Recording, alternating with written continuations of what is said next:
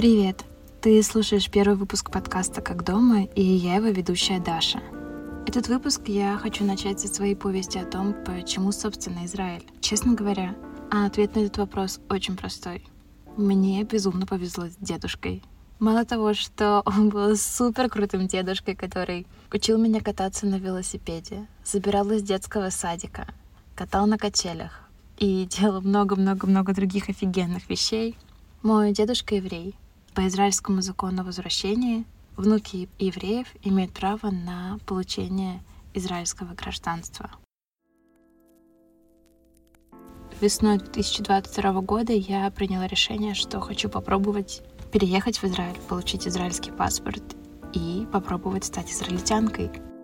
16 мая 2022 года я села в самолет Москва-Ташкент и уже следующим вечером приземлилась в самом дорогом городе мира Тель-Авиве. И поверь мне, когда тебе 24, и у тебя не то чтобы успела скопиться большая подушка безопасности, это очень-очень matter. Я поехала по специальной программе для молодежи с еврейскими корнями. Она называется МАСА. Шесть месяцев я жила как будто бы чуть-чуть в лагере. Три месяца я жила в центре страны в небольшой деревушке и учила иврит. И потом еще три месяца я жила в небольшом городочке и ходила на стажировку, ездила точнее на стажировку в Тель-Авив, на израильский кабельный телеканал i24 News и стажировалась я в отделе Digital. Честно говоря, это были потрясающие шесть месяцев, которые вот-вот закончатся.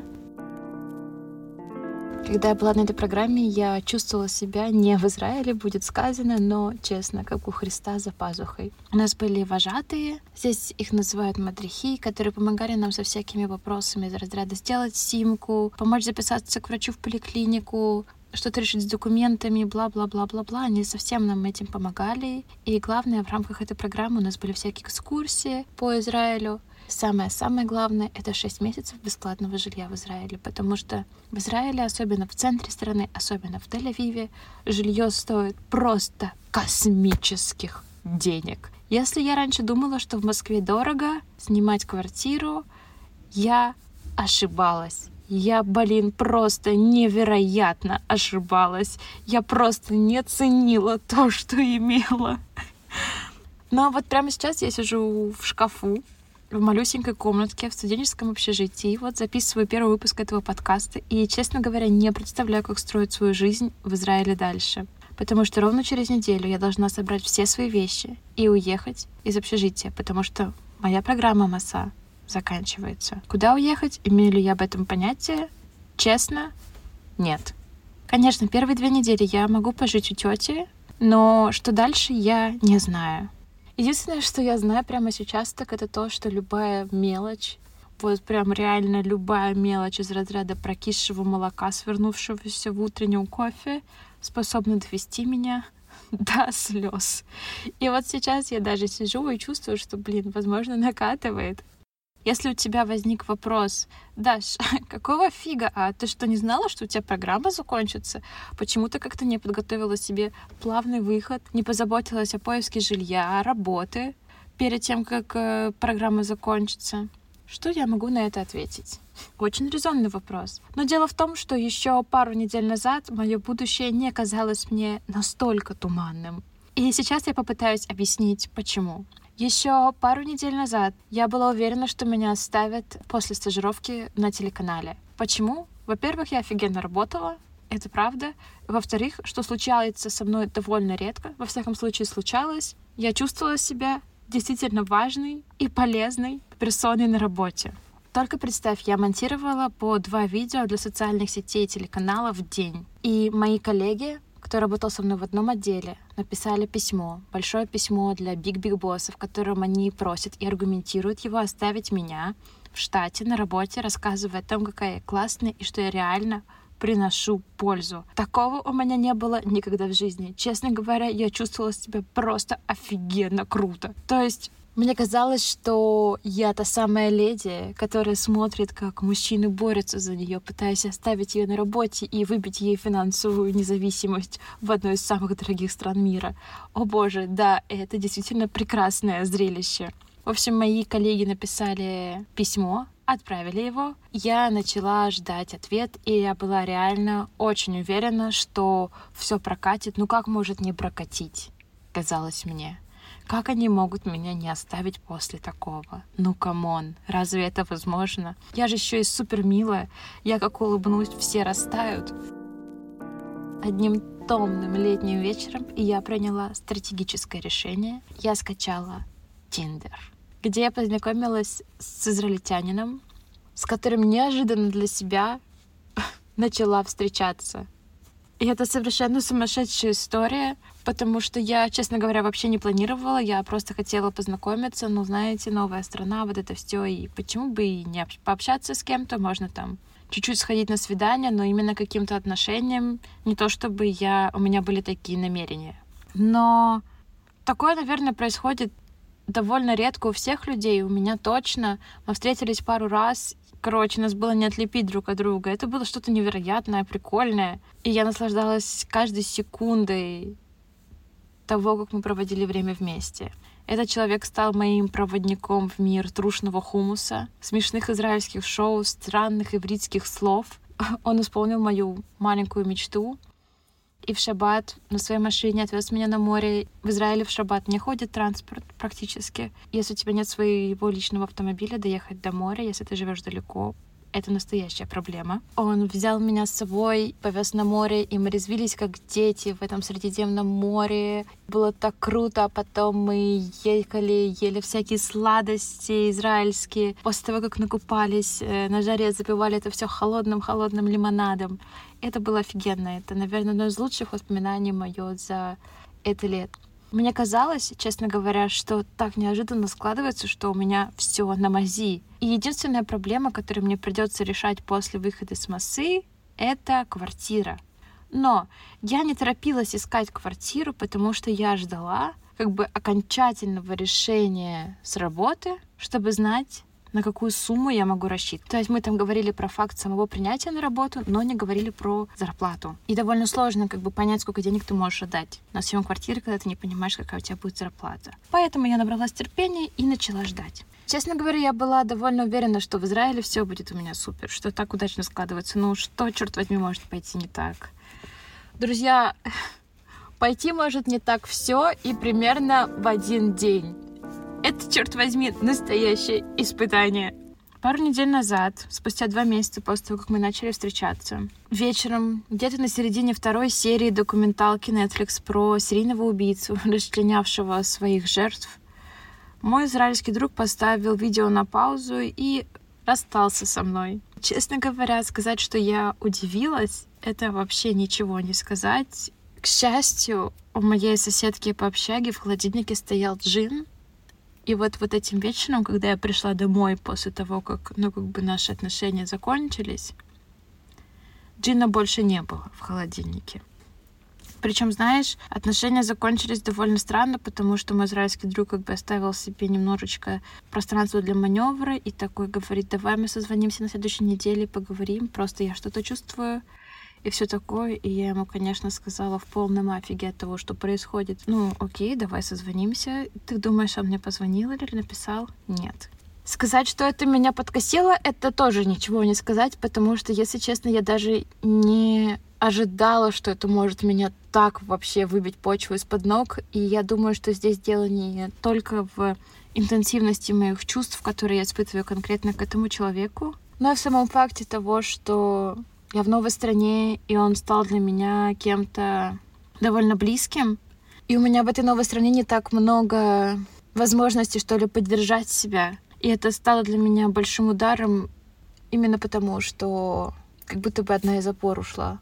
Как будто бы я еще и стала чувствовать себя менее безопасно здесь. Честно говоря, да, это, конечно, жестко, жестко меня опрокинуло. Когда с меня слушают мальчики, пожалуйста, милые мальчики, не оставляйте себе пространство для маневра. Если оставляете, напишите или позвоните потом. Скажите, что как бы ничего не изменилось. А то ведь женщины такие, как я, сидят, ждут, подкасты записывают, души изливают.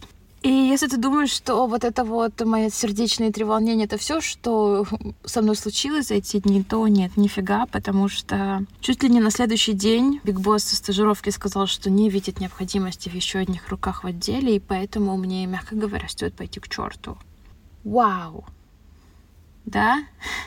И примерно же в это время я начала впервые ездить по квартирам и комнатам, чтобы попытаться что-то снять за какие-то минимальные деньги. Но почему-то хозяева квартир были не в восторге от идеи сдавать жилье человеку без э, зарплатных выписок, без каких-то конкретных перспектив. Здесь у меня тоже ничего, черт возьми, не клеилось. И вот после очередного просмотра квартиры, где мне сказали нет, я приехала к морю, я разулась, и я пошла гулять вдоль моря, и вот я иду и смотрю на эти прекрасные огни Тель-Авива, на эти невероятные дома, на этих прекрасных, красивых людей, каких-то бегунов, людей, которые сидят, болтают на таком чиле. И я иду, и я понимаю, что я рыдаю. Я иду и рыдаю. И очень, очень хочу к маме. Потом я еще буду рыдать в автобусе во время пробежки, с утра и перед сном, и еще тысячу-тысячу раз. Знаешь, что мне в такие моменты помогает? Это будет очень смешно, но, честно говоря, прорыдаться и даже не пытаться остановить весь этот поток, который льется из меня. Я не буду это останавливать, я хочу проживать все эмоции, которые у меня есть. И да, блин, мне сложно, и это нормально. И это нормально. Я разрешаю себе плакать столько, сколько хочу.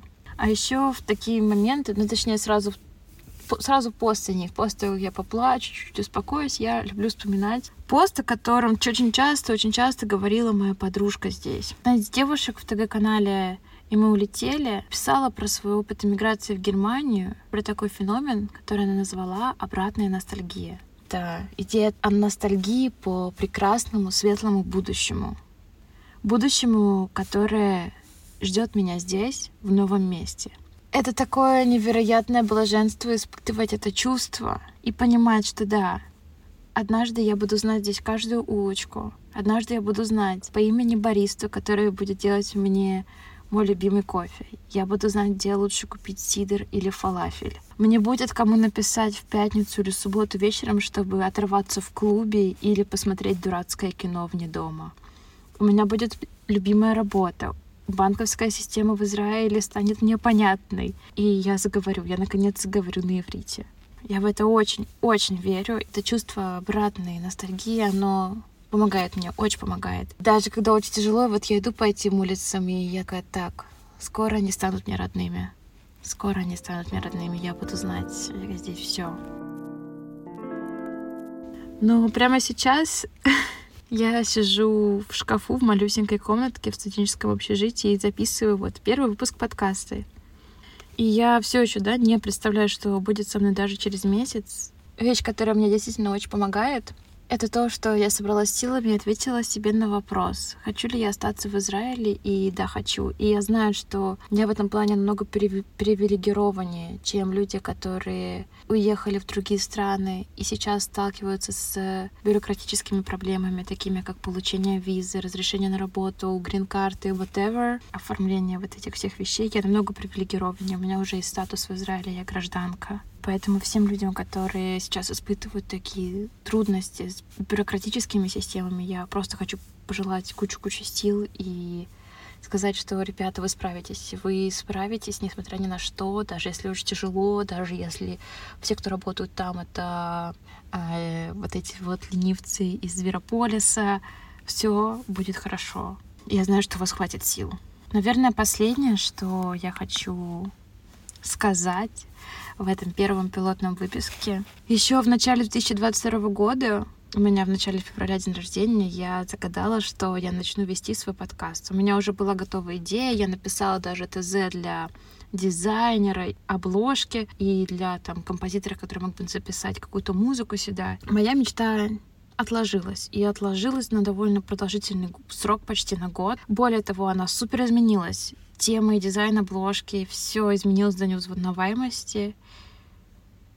Но сам факт того, что я делюсь чем-то с людьми в аудиоформате, потому что я сама обожаю подкасты, я слушаю их постоянно, делает меня такой счастливой прямо сейчас. и сама возможность осознания того, что я все еще что-то решаю в своей жизни, что-то есть в моих руках, и я могу исполнять свои желания. Пускай не все сразу, пускай с оговорками, но я, черт возьми, могу. Вот прямо сейчас, исполняя это желание в этом маленьком шкафу, я, честно говоря, чувствую себя как дома. Почему я решила назвать так подкаст? Потому что когда мне плохо здесь, в Израиле, я заметила, что я очень часто говорю про себя, я хочу домой, я хочу домой. Или когда мне что-то не получается, я хочу домой. Но я сама выбрала, я сама приняла решение уехать. Я знаю, чтобы мне легче жилось, чтобы я быстрее прошла весь процесс адаптации и чувствовала себя счастливой и уверенной в этой жизни, в новом месте. Я должна обрести свой дом теперь здесь.